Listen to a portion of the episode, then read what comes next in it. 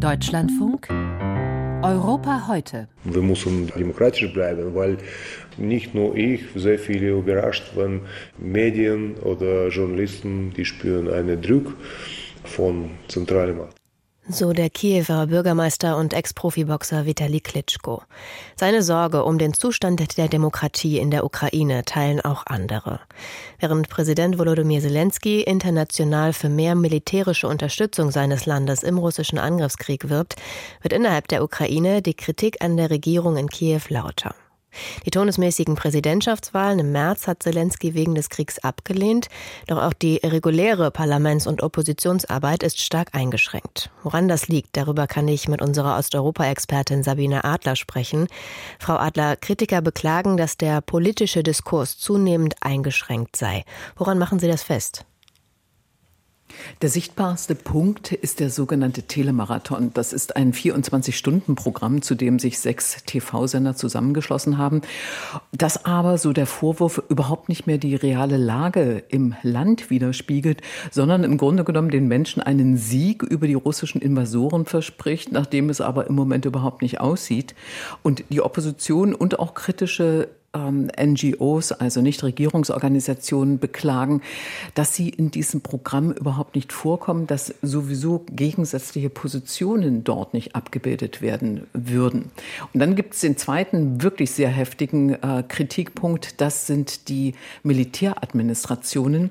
Die gibt es in fast 200 Städten und Gemeinden zusätzlich zu den zivilen, demokratisch gewählten Selbstverwaltungen. Und da geht es äh, offiziell um den Schutz der Bevölkerung, aber 40 Städte sind so weit von der Front entfernt, dass das Argument nicht ziehen kann.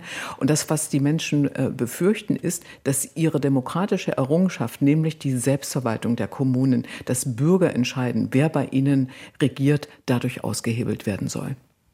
Jetzt hat man von außen oft den Eindruck, dieses gemeinsame Ziel, den Krieg gegen Russland zu gewinnen, das eint die Menschen, schweißt sehr zusammen in der Ukraine und überdeckt dann auch so manche Differenzen.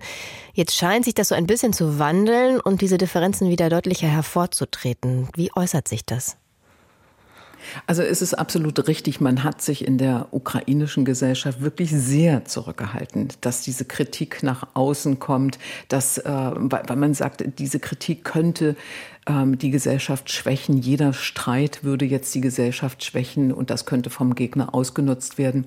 Aber es gibt einfach zu viele Fälle von Druck auf Medien, zum Beispiel, dass Journalisten nach Investigativgeschichten über Korruption verfolgt werden, dass sie in sozialen Medien verleumdet werden, dass Journalisten belauscht und heimlich gefilmt, gefilmt werden. Es gibt auch Schikanen gegen Unternehmer, auch die häufen sich und die haben es ja sowieso schon schwer, weil ihre Betriebe zum Teil zerstört sind, weil sie äh, keine Arbeitskräfte haben, weil eben zum Beispiel die Männer an die Front müssen. All das wird kritisiert. Und wenn wir auf den politischen und auch den parlamentarischen Alltagsbetrieb schauen, wie, inwiefern ist der eingeschränkt? Der ist ziemlich eingeschränkt. Nach außen, nach innen hin findet Parlamentsarbeit statt, aber zum Beispiel die Sitzungszeiten der Verhovna Rada, die werden geheim gehalten aus Sicherheitsgründen. Und Journalisten dürfen nicht ins Parlament. Das wird total hart kritisiert, weil man den Sinn überhaupt nicht erkennt. Es gab auch lange keine Pressekonferenzen, auch außerhalb des Parlaments, zum Beispiel mit bestimmten Ausschüssen wie Verteidigungsausschuss äh, zum Mobilisierungsgesetz. Aber es gibt Aufzeichnungen der Debatten und auch der Abstimmungen. Allerdings die Sendezeiten wiederum, zu denen diese Debatten gezeigt werden, liegen tief in der Nacht oder so früh morgens, dass es sich eben auch keiner angucken wird. Und die Oppositionsabgeordneten, äh, das ist ein wirklich äh, heftiger Streitpunkt, beklagen, dass sie nicht ins Ausland reisen dürfen. Sie müssen sich jede Auslandsreise genehmigen lassen vom Parlamentspräsidenten Russland Stefanschuk und der erteilt aber die Erlaubnis nicht ohne jede Begründung. Das Ganze landet jetzt immer öfter vor Gericht und es äh, liegt über allem der Verdacht, dass Auslandskontakte eben Sache des Präsidenten sind und nur er diese Auslandskontakte halten soll. Wenn Sie den Präsidenten ansprechen, das sind ja zum Teil ja doch große, große Vorwürfe und große Kritik, die da geäußert wird. Wie reagiert Zelensky darauf? Man muss sagen, diese ganze Debatte fängt gerade an Und es ist noch keine Debatte zwischen den Kritikern und tatsächlich dem Präsidenten und seiner Präsidialadministration, die übrigens wirklich viele Entscheidungen an sich zieht, unter anderem auch vorbestimmen soll, wer eben ins Ausland reist oder nicht. Und das, was man hört, sind allenfalls Äußerungen im Detail. Also wirklich zum Beispiel zu dem Abhörskandal gegen das Rechercheportal Bigos. Da heißt es, von Seiten der Präsidialadministration, das muss natürlich aufgeklärt werden.